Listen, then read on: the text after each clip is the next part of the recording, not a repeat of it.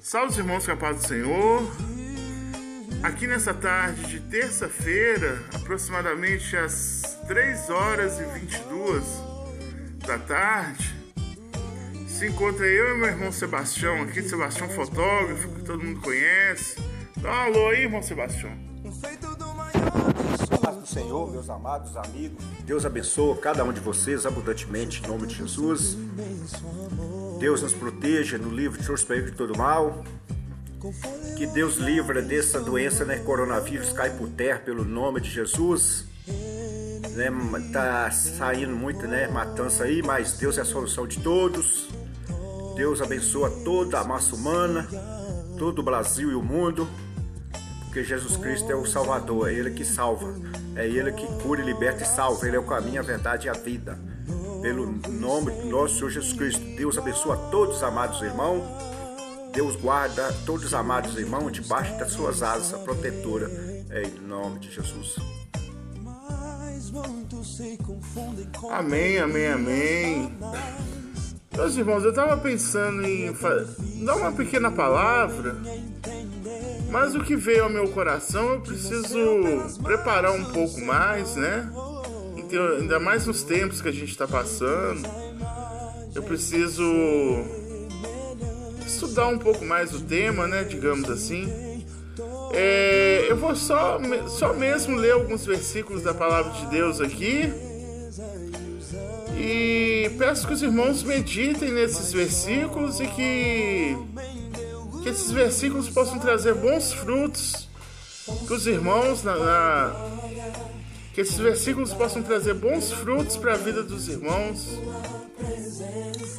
Abra tua Bíblia comigo em Jó, livro de Jó, capítulo 5, a partir do versículo 7.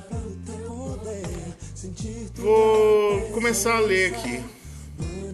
Mas o homem nasce para a tribulação como as faíscas se levantam para voar. Em algumas traduções, irmãos, essa, essa palavra está assim: Mas o homem nasce para o trabalho, assim como as, as cinzas se levantam para o vento. Né? Tem, tem diferença de tradução para tradução, mas eu vou continuar aqui. Porém, eu buscaria a Deus e Ele entre, entregaria a minha causa.